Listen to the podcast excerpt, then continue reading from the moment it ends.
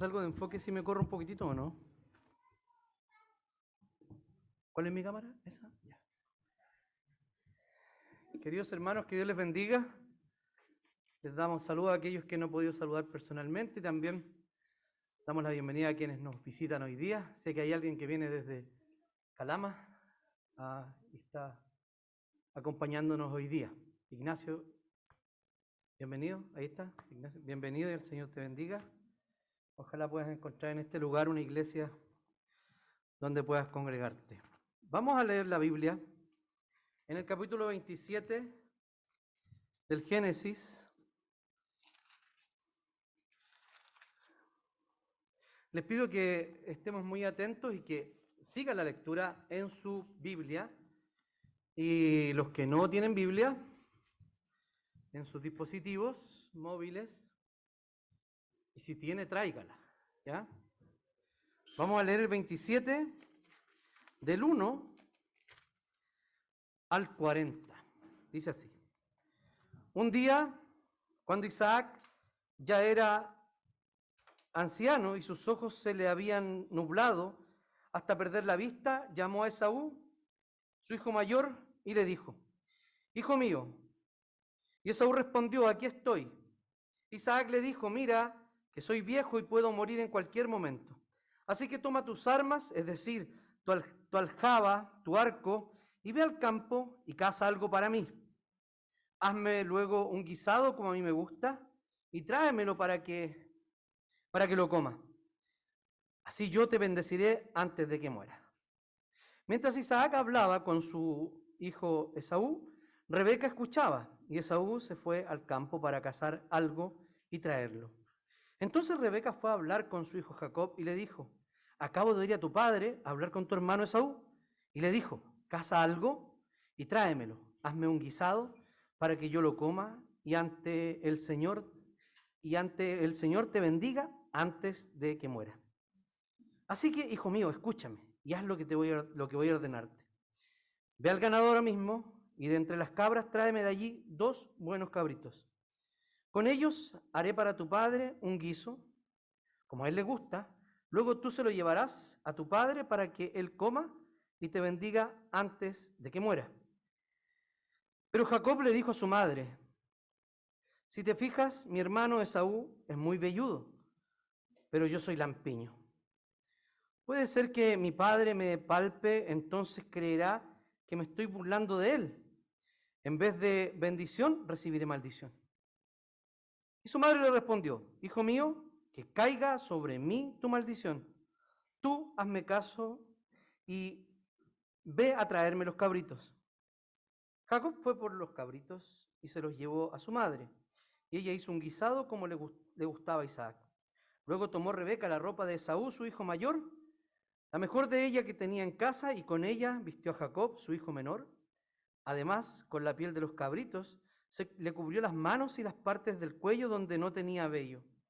Y puso eh, en las manos de Jacob, su hijo, el guisado y el pan para que, que ella había preparado. Entonces Jacob fue a ver a su padre y le dijo, Padre mío. Isaac respondió, aquí estoy. ¿Quién eres tú, hijo mío? Jacob le respondió a su padre, soy Esaú, tu hijo primogénito. Ya hice lo que me pediste, así que ven y siéntate a comer de lo que he cazado para que me bendigas. Isaac le dijo a su hijo, ¿cómo fue que tan pronto hallaste algo para cazar, hijo mío? Y él respondió, es porque el Señor, tu Dios, me permitió encontrarlo. Isaac le dijo a Jacob, acércate, hijo mío, que voy a palparte para saber si eres mi hijo, Esaú, o no. Jacob se acercó a Isaac, su padre, y éste lo palpó y le dijo, la voz es de Jacob, pero las manos son las de Esaú. Y no lo reconoció, pues tenía las manos velludas como las de Esaú, así que lo bendijo. Aunque le preguntó, ¿eres tú mi hijo Esaú? Jacob respondió, sí, yo soy. Dijo también Isaac, acércame lo que cazaste, hijo mío, para que lo coma luego que te bendiga. Y luego te bendiga. Jacob se acercó, el guiso Y además le llevó vino e Isaac comió y bebió. Entonces Isaac le dijo, ahora hijo mío, acércate y dame un beso. Jacob se acercó y lo besó. Cuando Isaac percibió el olor de la ropa, lo bendijo así. Fíjense en el aroma de mi hijo. Es como el aroma del campo que el Señor ha bendecido. Que Dios te dé del rocío del cielo y de las grosuras de la tierra, que, que, te, que te dé abundante trigo y vino, que te sirvan los pueblos y que las naciones se inclinen ante ti. Conviértete en Señor de tus hermanos y que ante ti se inclinen los hijos de tu madre. Malditos sean los que te maldigan y benditos seas, benditos sean los que te bendigan. Pero sucedió que cuando Isaac acabó de bendecir a Jacob, apenas había salido Jacob de la presencia de su padre, su hermano Saúl volvió de andar cazando. También él hizo un guisado y se lo llevó a su padre y le dijo, levántate, padre mío, y come lo que tu hijo ha cazado para que me bendigas. Isaac, su padre, le dijo, ¿y tú quién eres? Él le contestó, pues soy Esaú, tu hijo primogénito. A Isaac le sobrevino un gran estremecimiento y dijo, ¿y quién es el que vino aquí y trajo lo que cazó y me dio a comer de todo, de todo, de todo ello antes de que tú vinieras? Yo le di mi bendición y ha quedado bendito. Cuando Saúl oyó, eh, oyó las palabras de su padre, lanzó una grande y amarga exclamación y dijo, Bendíceme a mí también, Padre mío. Isaac le dijo, el que vino es el, perdón, es que vino tu hermano y con engaños tomó tu bendición. Y Esaú respondió, qué bien le queda el nombre Jacob, ya que me ha suplantado dos veces. Primero me arrebató mi primogenitura y ahora me ha arrebatado mi bendición. Y añadió, ¿no has reservado una bendición para mí? Isaac le respondió a Esaú, es que yo lo he puesto como Señor tuyo y le he entregado todos a todos tus hermanos, sus hermanos, para que sean sus siervos. Además, lo he provisto de trigo y de vino. ¿Qué puedo hacer ahora por ti, hijo mío? Esaú respondió a su padre, Padre mío, ¿acaso no tienes más que una sola bendición? Bendíceme a mí, Padre mío. Y levantó Esaú el tono de la voz y lloró. Entonces Isaac, su padre, le respondió así, tendrás tu habitación en lo mejor de la tierra y gozarás del rocío de los cielos de arriba. Vivirás gracias a tu, espada y servirás a tu hermano. Y una vez que te hayas fortalecido, te quitarás del cuello su yugo. Te agradecemos y te bendecimos, Señor, por tu palabra en esta mañana. Te rogamos, Señor, que tú nos ilumines, que tú, Señor, nos des sabiduría de lo alto para poder escuchar tu palabra, para poder entenderla, Señor, y también para aplicarla en nuestra vida. Te damos gracias, Señor, y te bendecimos en el nombre y en los méritos de Jesús. Amén. La semana pasada vimos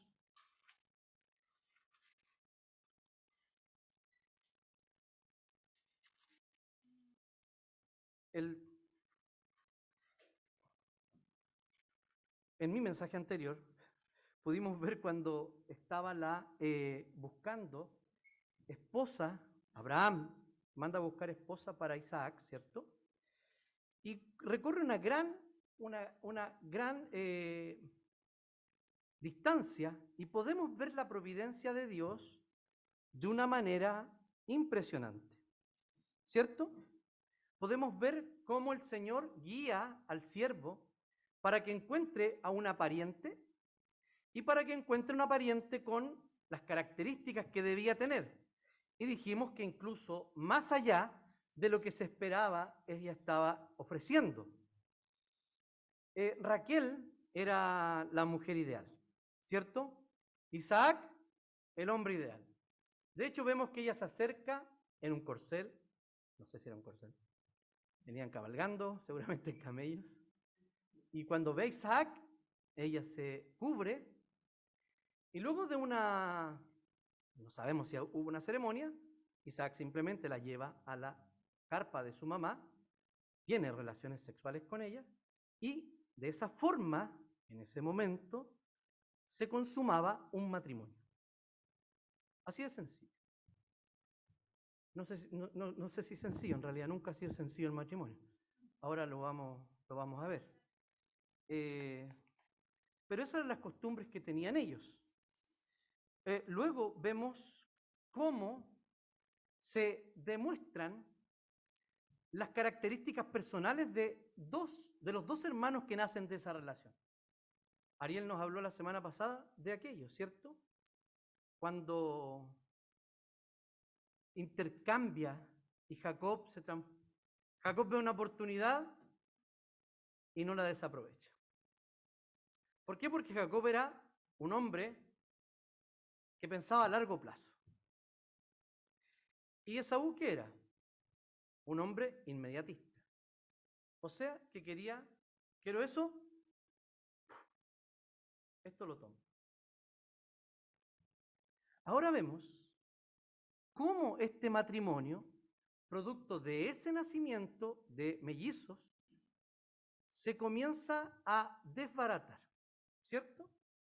Entonces, este relato no se trata exclusivamente del engaño que Rebeca eh, elucubra y, y teje, ni del acompañamiento que hace en este engaño Jacob, sino que es un engaño familiar.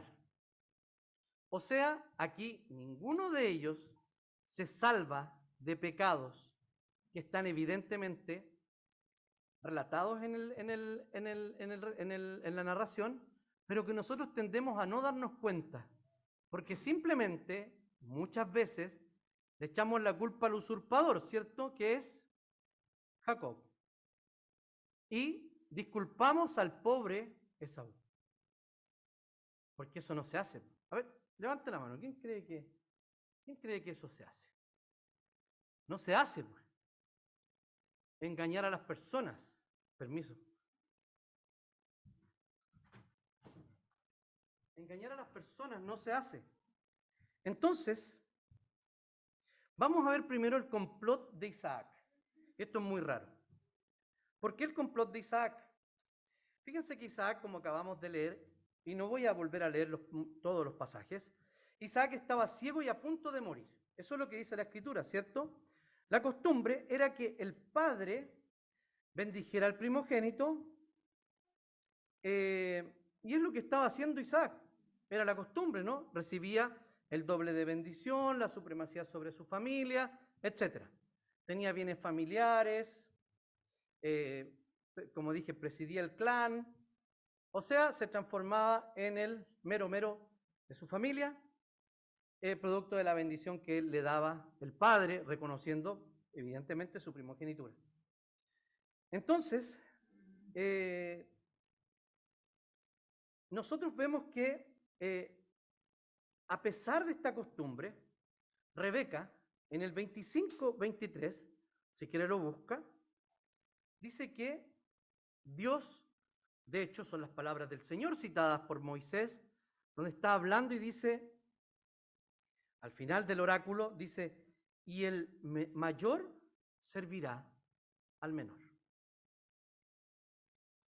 O sea, no tenemos indicios que Esaú o Jacob conocieran el oráculo que había recibido la, su madre. No sabemos si ellos conocían de aquello. Pero al parecer su padre Isaac sí lo conocía. Y les voy a explicar por qué. Primero,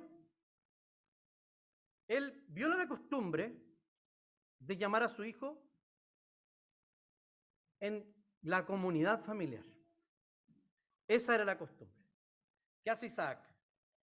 Le dice, hijo, anda, casa, cocina, tráeme y te bendigo. ¿Dónde está la familia allí? En ninguna parte. Isaac quería hacer todo muy rápido para darle la bendición a Esaú, probablemente sabiendo el oráculo que había recibido Rebeca de parte del Señor, que el mayor iba a servir al menor. Y eso lo podemos ver incluso en el capítulo 11 o 9, me corrigen, de Romanos, cuando dice, habla de, aquellos dos hermanos que ni haciendo, eh, ninguno de ellos haciendo ni bien ni mal, el Señor profetizó que el menor iba a ser, perdón, que el mayor iba a servir al menor. Claramente a los padres les afectó esta situación. Podemos ver en el 25-28 que dice lo siguiente, pero Rebeca amaba más a Jacob. Esto fue lo que debilitó el corazón y el centro del matrimonio, el favoritismo que tenía por sus hijos. Aquí era evidente, ¿cierto? Algunos, ah, algunos padres intentan eh, no tener favoritismos con los hijos, pero probablemente los tienen, no se dan cuenta. Pero en este caso era evidente, era evidente, ¿cierto? Jimena le está comentando a la Evelyn que ella no es la favorita y que es el Esteban, ¿cierto? Eso es de conocimiento público, lo sabemos, que todas las mujeres fueron ensayo buscando al Esteban. Cuatro hermanas, cuatro hermanas de ensayo y ahí llegó el Esteban, listo, hemos conseguido lo que queremos. Amaba más a Jacob. Jacob se la describe como alguien más hogareño y que había dedicado su vida a la, a la, vida pastoril. O sea, él era un ganadero, estaba más en la casa, pero Esaú era, era mucho más, eh, no quiero decir más masculino, pero sí era más peludo, seguramente más hediondo, probablemente más feo, eh, de hecho era muy peludo, y ya con eso en el campo, y que el papá reconozca el olor, y dice que el olor a campo, o sea, debe haber sido bastante hediondo Esaú, y eran muy distintos los dos hermanos. ¿Ya? No eran gemelos idénticos, esto es evidente, ¿cierto? Eh, eran eh, mellizos. Entonces Rebeca, la Biblia dice expresamente que ella prefería más a este, a este hijo. En esta primera parte de la narración del 1 al 4 podemos vislumbrar de qué se trata esta historia, que es una historia de engaño familiar, idolatría, traición y venganza. O sea, hasta en las mejores familias. Aquí nos surge la siguiente pregunta. ¿Acaso Dios puede usar incluso el engaño humano, para darle la bendición del pacto al joven Jacob? Aquí cuesta un poco hacer la relación y el link de cómo estaba escuchando el pueblo en el, en el, en el, perdón, en el peregrinaje por el desierto cuando escucharon esta, este relato de Moisés. Y probablemente fue leído este relato en, alguna, en algunas eh, circunstancias. Lo más probable es que podríamos decir que ellos, eh, ellos escuchan este relato, que a pesar de lo que ellos hagan, de Dios se va a cumplir. ¿Por qué razón? Uno dice, ah, sí, los israelitas cuando, cuando fueron, cuando recibieron la ley, de ahí para adelante se portaron bien. Si usted lee bien el Éxodo, no, de hecho, cuando Moisés va a buscar las tablas de la ley, ¿con qué se encuentra abajo? ¿Se acuerdan? ¿Qué era? Descríbanlo, a ver. Era una fiesta idolátrica, ¿cierto? Y uno piensa en una fiesta idolátrica como así, prendiéndole vela a un ídolo. No, era una orgía sexual, así de sencillo, ah, y habían hecho un becerro de oro, tan vueltos locos, seguramente reinventando y reinterpretando las cosas que habían aprendido en Egipto. Y cuando le preguntan a, Aarón, le dice, ¿qué hiciste, Aarón? No sé, no sé, mira, yo trajeron el, oro y, lo echamos, lo fundimos y salió esta cuestión. Es mentira, o sea, el liderazgo que tenía Aarón era paupérrimo, o sea, ni siquiera podía decir, ¿Sabes que me equivoqué? Sí, verdad. Hicimos esto, la embarramos. Moisés intercede para que el Señor nos perdone. ¿No?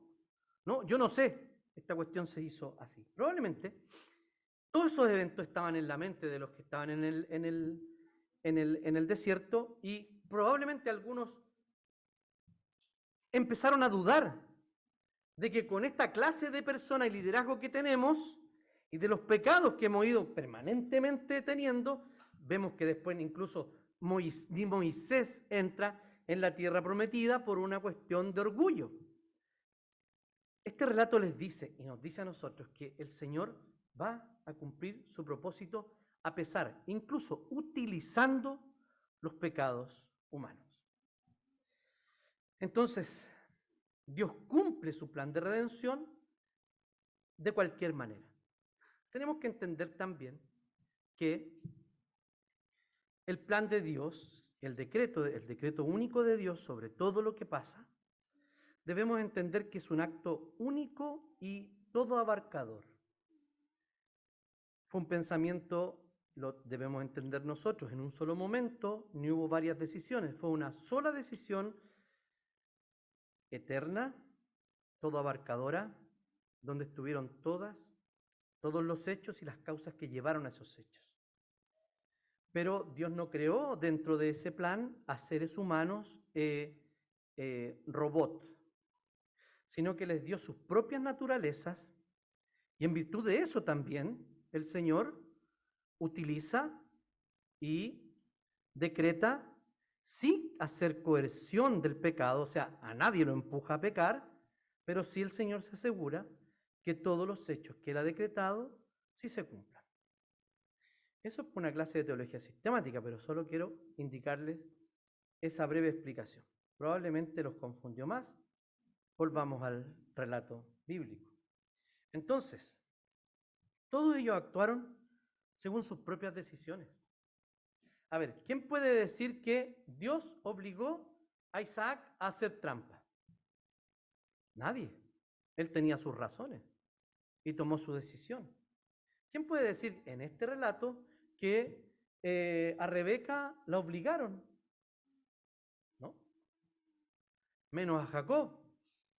Porque la única, los únicos dos miedos de Jacob no era ofender al Señor, era que el papá lo pillara y que le mandara una maldición. Ese fue su único cuestionamiento. Entonces, aparte del plan de, de Isaac, el engaño de Isaac, podemos ver el plan de engaño que hace Rebeca del 5 al 17. Ella había estado escuchando la conversación. A ver, no es que Rebeca haya sido una una señora que escuchaba las conversaciones de su marido. No, eh, eran carpas en el desierto y probablemente se escuchaba todo. Pero Rebeca agudizaba seguramente su oído para escuchar cuando quería escuchar lo que quería escuchar, ¿cierto? Eh, y ella estuvo atenta. Probablemente ya vio ciertos indicios que Isaac, estando ciego y ya a punto de morir, él iba a eh, darle la bendición a quien correspondía según la tradición, que era a Esaú. Entonces, eh, escucha este plan y uno y nosotros nos preguntamos precisamente eso, ¿por qué está tan interesada esta mujer en que sea Jacob quien reciba esta, esta bendición? Lo primero, ya lo habíamos comentado, es el oráculo que Dios le había dado. Y el oráculo dice completo así. En tu seno, ah, porque Rebeca tenía tuvo un, un, pelo de mi barba, perdón. Rebeca tuvo un pésimo embarazo. O sea, los cabros chicos peleaban dentro del vientre de la mamá. O sea, yo sé que a todas las mamás aquí, nadie tiene gemelos, ¿cierto? Eh, a todas le ha costado con uno adentro de la guata. Imagínense con dos y con dos peleadores ella tenía un pésimo embarazo y va y le pregunta al Señor. Y el Señor le dice lo siguiente. En tu seno hay dos naciones, dos pueblos serán divididos desde, tus entrañas. Un pueblo será más fuerte que el otro y el mayor servirá al menor. En segundo lugar, podemos ver que también el favoritismo llevó a Rebeca a impulsar este plan. Y podemos agregar otros antecedentes Fíjense lo siguiente, retrocedan solo un poquito. al final del, del 26, que dice, Esaú tenía 40 años cuando tomó por mujeres a Judith, la hija de Berí, elitita, y a Besemar, hija de Elón, elitita, las cuales fueron motivo de amargura para Isaac y Rebeca. O sea, Isaac se había casado con paganas. Perdón, muchas gracias. Esaú. Lo que quería decir es que Isaac podría haberse casado con paganas. Pero ¿qué hizo Abraham? Mandó a su criado a buscar a la tierra de su familia, en Babilonia, lejos, que tampoco era una, gente eh, muy creyente, pero eran los descendientes de Taré, papá de Abraham, ¿ya? Eran todos familiares, eran primos, así como del Opus, ¿ya? Eh, entonces, viene, eh, eh, eh, y podemos ver que Isaac no tuvo esa misma, esa misma preocupación por sus hijos. No hay preocupación. Entonces, seguramente en las cacerías que hacía Esaú, conoció a estas mujeres y se casa, no solo con una, se casa con dos. O sea, ya tenemos un antecedente que Esaú se había casado con mujeres, siendo él el heredero de la promesa, supuestamente, él se había casado con mujeres que habían sido desheredadas de esa tierra. O sea, no es cosa fácil para nadie vivir con alguien que no comparte tu fe. Pero aquí podemos ver que sí compartían la misma fe. O sea, Esaú, al parecer no era un creyente verdadero. Le daba exactamente lo mismo y lo vamos a ver más adelante porque les digo esto. Se casó con ellos y le da mucho, mucho problema a sus padres. El segundo antecedente es que nosotros podemos ver que en el 25-29 al 34 podemos ver que Esaú llega cansado de la cacería, ¿cierto? ¿Y qué estaba haciendo Jacob? Probablemente eran lentejas, un plato rojizo. ¿Y qué dice Esaú? Dame de eso. Y hay una negociación y le dice, ya, pero véndeme tu primogenitura. Eh, ¿Para qué la quiero si me voy a morir? Así que ya, dame el plato de lenteja y quédate con la primogenitura. Él despreció la primogenitura. O sea, no era cosa sencilla, simple o sin importancia decir, ok, yo soy el primogénito, se supone que yo soy la simiente de la mujer quien va a, por quien se va a cumplir la promesa del Redentor y de la redención del pueblo, pero la verdad es que no me importa. Total, al final todos nos vamos a morir y de qué sirve esa cuestión.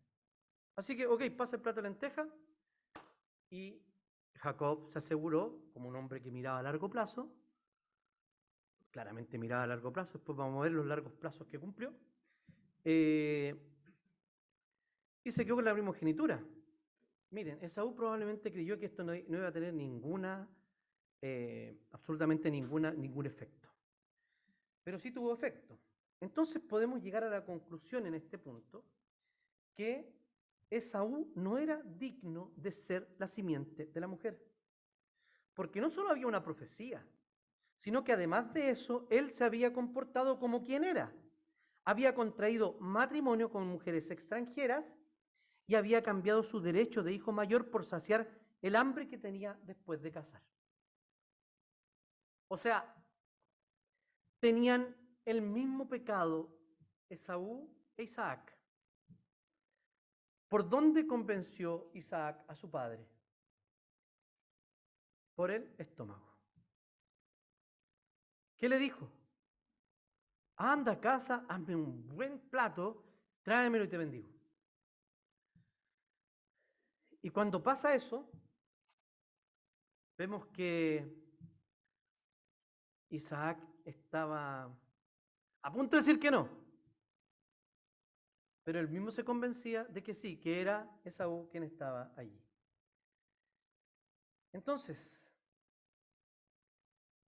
eh, recordemos un poco a la Rebeca del capítulo 24. ¿Cómo era?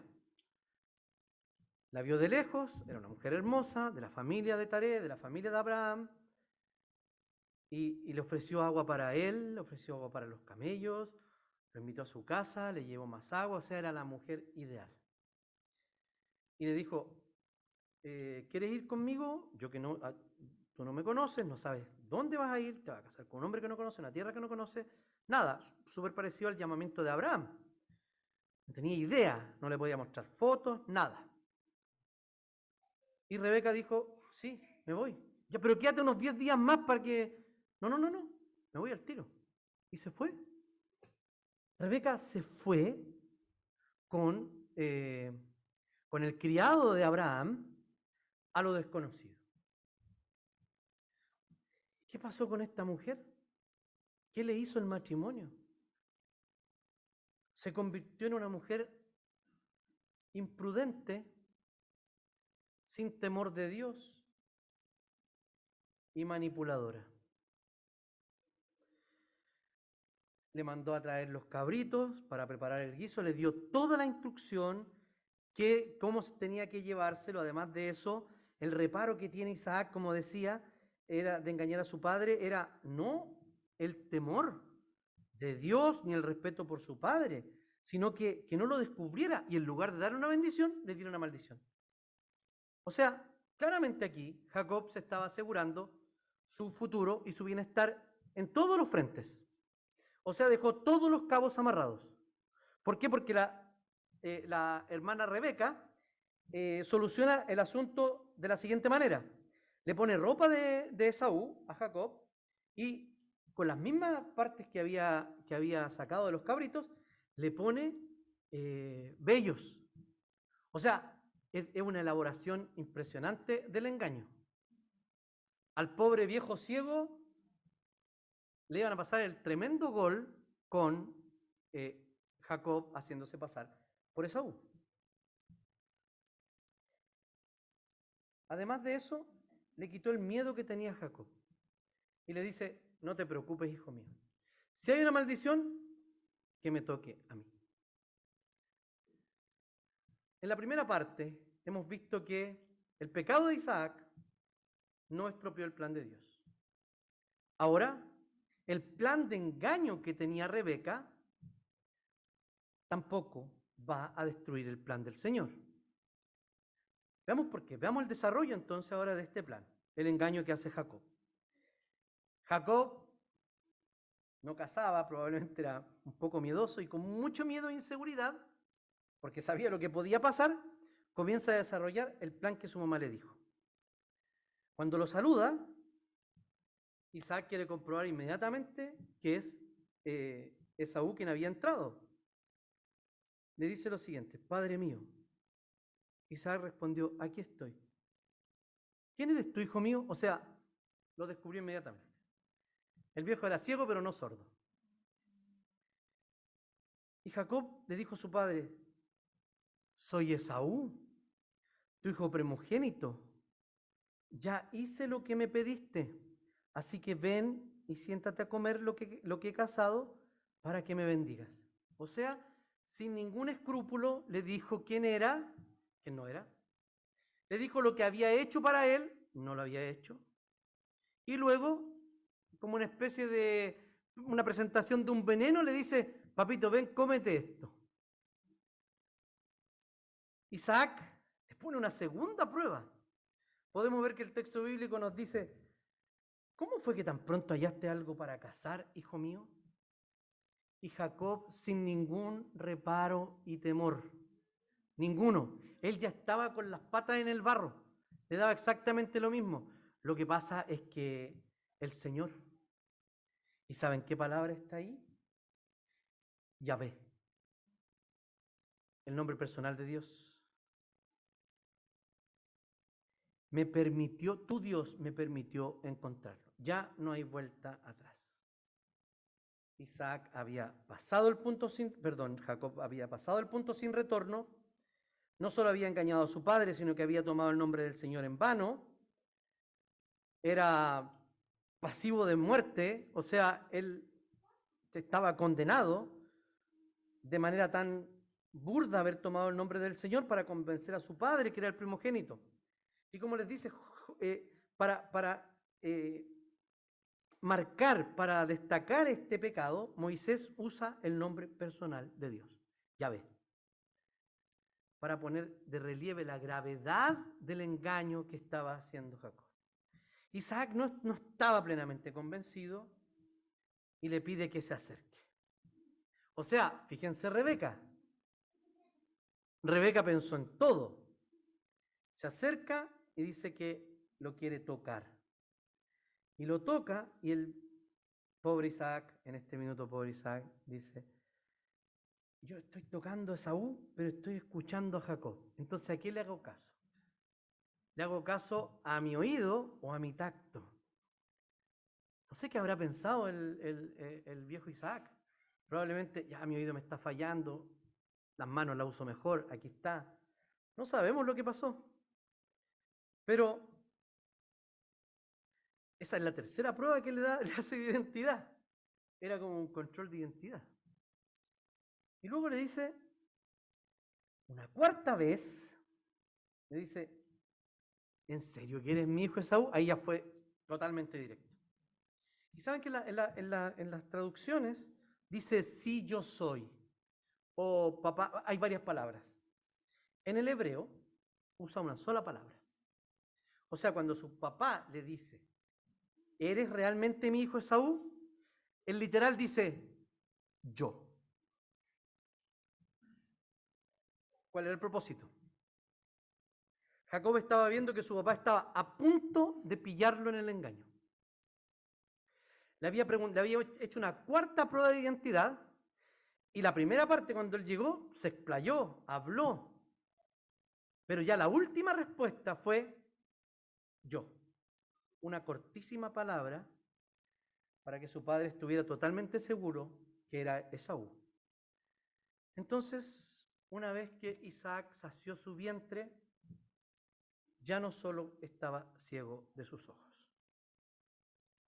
también estaba ciego de su espíritu, ciego de su corazón, porque él prefería a Esaú y no haciéndole caso al resto de sus sentidos que le hacían dudar de la identidad de su hijo y que él prácticamente estaba seguro de que no era su hijo mayor por las cuatro formas en que intenta saberlo, y creyendo que había logrado el plan que había desarrollado para bendecir a su hijo Esaú. En privado, dice, ok, estaba rico, a ver, acércate y tiene el olor. Cuando Isaac abrazó a Jacob, se convenció que era Esaú. Guatita llena, corazón contento, olor a campo. Estaba el, triángulo perfecto. El 27 dice, Jacob se acercó, lo besó, cuando Isaac olió su ropa, lo bendijo con estas palabras. Y esta es la bendición de Isaac, el cuarto episodio. 26 al 30. Jacob se acercó y lo besó. Cuando Isaac olió su ropa, lo bendijo con estas palabras. El olor de mi hijo es como de un campo bendecido por el Señor. Y le pronuncia tres bendiciones. La primera bendición es sobre la fertilidad del campo que iba a tener eh, eh, Jacob. Que Dios te conceda el rocío del cielo que dé la riqueza de la tierra, te dé trigo y vino en abundancia. Estos elementos en el mundo antiguo eran básicos. No habían lluvias. Pero lo que permitía que las plantaciones eh, eh, eh, prosperaran era el rocío. O sea, le dice que las condiciones climáticas, hijo, te acompañen todas las condiciones que están a tu alrededor te acompañen para qué? Para que, para que la tierra sea fructífera, te dé riqueza y tengas dos cosas tremendamente importantes, alimentos básicos de la economía antigua, trigo y vino. O sea, con una marraqueta y una caña estaba totalmente contenta la, las antiguas civilizaciones. Claramente tenían más cosas, pero este era como generalizando la prosperidad que le daba a su hijo. La segunda bendición es la supremacía política. le dice en el 29a, que te sirvan los pueblos, que ante ti se inclinen las naciones, que seas señor de tus hermanos, que ante ti se inclinen los hijos de tu madre. Esta es una ampliación del oráculo del 25-23. No es exactamente lo que le dice, eh, lo que le dice a Isaac, perdón, a, Rebeca sobre Jacob y sobre, sobre Esaú. 25-23. Eh, le dice, en el seno hay dos naciones, eh, habrán dos pueblos, uno será más grande, etc. Pero fíjense cómo amplía esta bendición política. No solo su hermano, sino que dice que las naciones, que los pueblos. Estaba un contexto totalmente malo, habían pecados alrededor. Pero fíjense, esta bendición no era la bendición de Isaac para Esaú o para Jacob. Era la bendición del Señor que por medio del Padre se la estaba dando a quien Él quería para que, no para que ellos fueran beneficiados. Vamos a ver más adelante que nadie fue beneficiado con esto. Ninguno de ellos se benefició. Sino que era Dios dándole la bendición y asegurándole que cuando entraran a la tierra prometida, los pueblos le iban a servir. O sea, le estaba dando seguridad a los que estaban en el desierto, que estaban leyendo este relato, relato un relato antiguo sobre sus padres. Les decía, está la promesa todavía en pie. Las naciones se van a inclinar delante de ti. Serás Señor de tus hermanos y ante ti se inclinarán los hijos de tu madre. La tercera bendición habla de las maldiciones y bendiciones. Maldito, el que te, sea el que te maldiga y bendito sea el que te bendiga. Esto es una, un eco de la bendición que Dios le había dado a su abuelo Abraham. En el 12.13, cuando recién lo llama, le dice, vete de tu tierra y de tu parentela, de la casa de tu padre, a la tierra que te mostraré. Yo haré de ti una nación grande, te bendeciré y te engrandeceré tu nombre y serás bendición. Bendeciré a los que te bendigan y maldeciré a los que te maldigan y en ti serán benditas todas las familias de la tierra. Entonces, de acuerdo con esta bendición, Jacob no solo es bendecido, sino que de alguna forma se convertía en un mediador de las bendiciones para los demás. O sea, iba a ser el canal por donde iba a pasar la simiente de la mujer y la redención final se iba a concretar. Ahora Jacob, que tiene la bendición, rápidamente sale de escena. El quinto episodio es la paga de Esaú. Inmediatamente entra Esaú, aparentemente víctima de toda esta situación, pobre Esaú, que su papá no lo reconoció, que su mamá no lo quería, que su hermano era un patán, etc. Un aprovechador, que cada vez que podía estafarlo lo hacía, etc.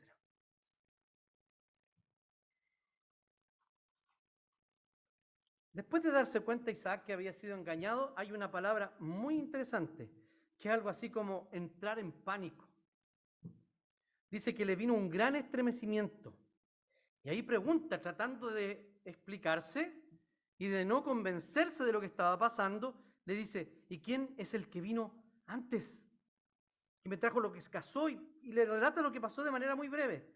Le di mi bendición y le advirtió al tiro y quedó bendito. Entonces, el estremecimiento, el pánico en que entra Isaac, pone de relieve de que se da cuenta que no solo ha sido engañado, sino que el plan que tenía de bendecir a su hijo en privado no le resultó. Ya pensó que lo había hecho.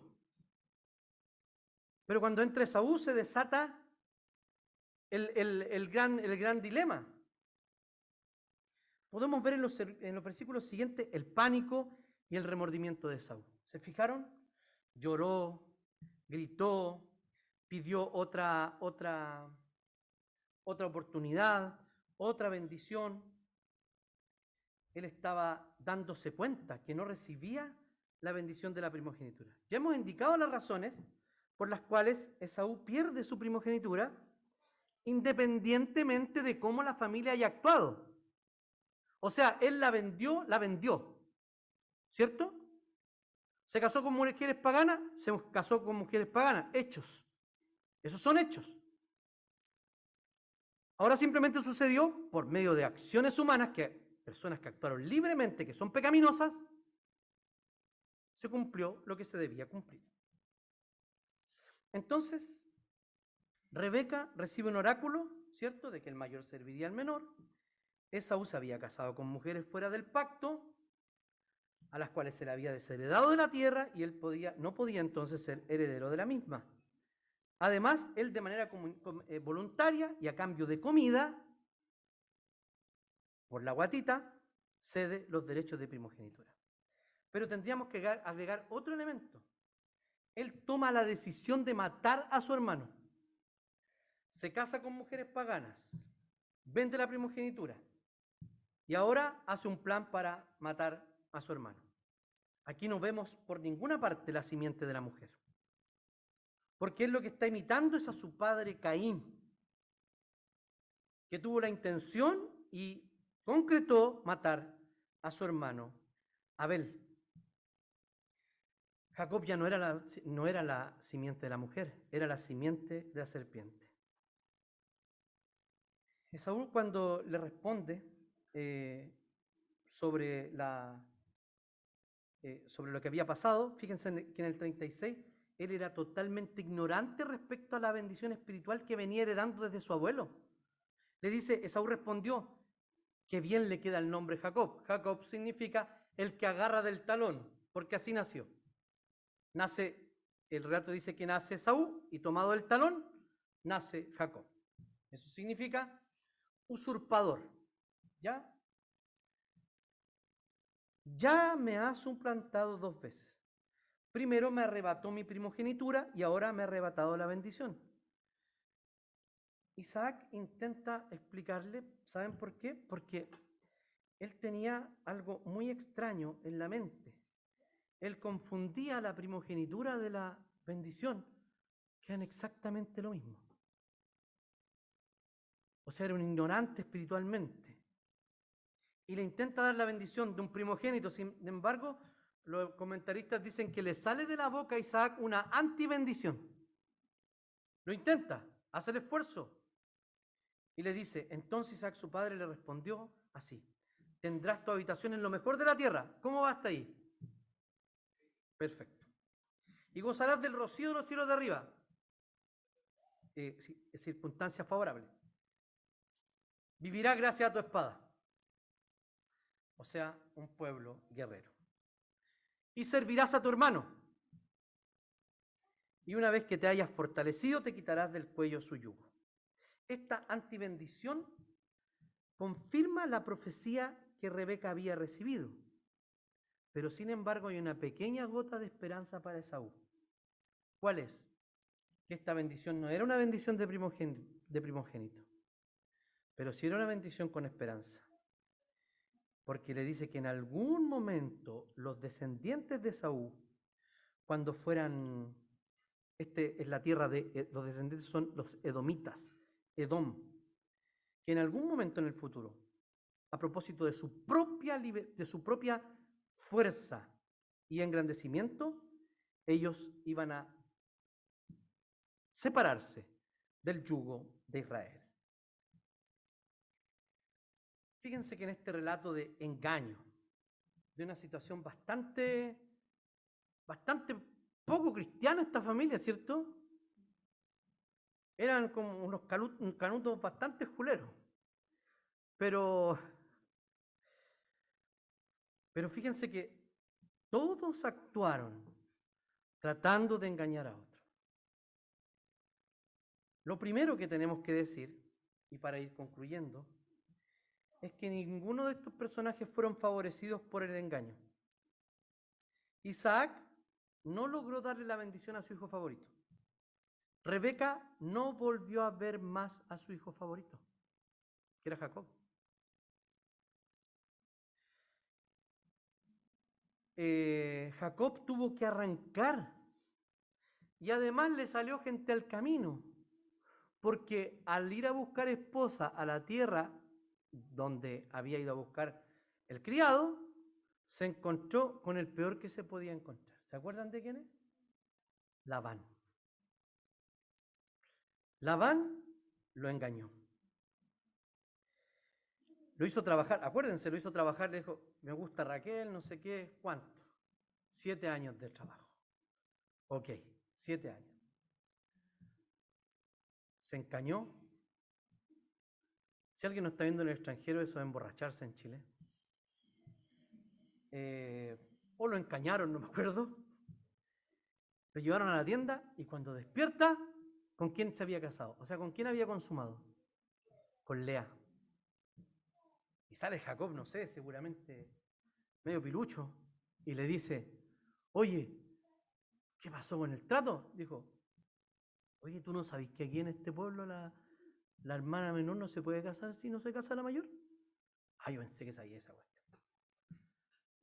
O sea, lo curan, lo engañan, y luego él le dice, ok, ya voy a trabajar siete años más por la, por la, por la Raquel. Eso es cuento para otro momento, ¿ya? Ya vamos a ver esos episodios. Fíjense también que nos surge esta pregunta. Ah, perdón. Él fue engañado y Esaú perdió la primogenitura.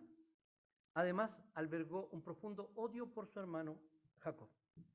¿Quién se benefició? Nadie. Los pecados, los pecados trajeron sus consecuencias. Sin embargo, el plan de redención de Dios seguía firme y adelante. Y podemos ver que ciertamente se concreta. Entonces, ¿por qué Dios? La pregunta es, ¿por qué Dios utiliza los pecados de los hombres para llevar a cabo su redención? Fíjense que no es tan raro. Podemos ver el engaño en la tradición de Judas. Lo vende, vende a Jesús por 30 monedas de plata y con este evento se produjo la muerte de Jesús.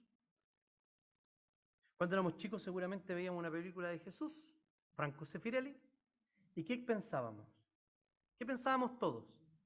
Habíamos visto la película varias veces, pero siempre pensábamos que, que Jesús no iba a morir en esa, en esa película, que algo iba a pasar y que Jesús no iba a morir.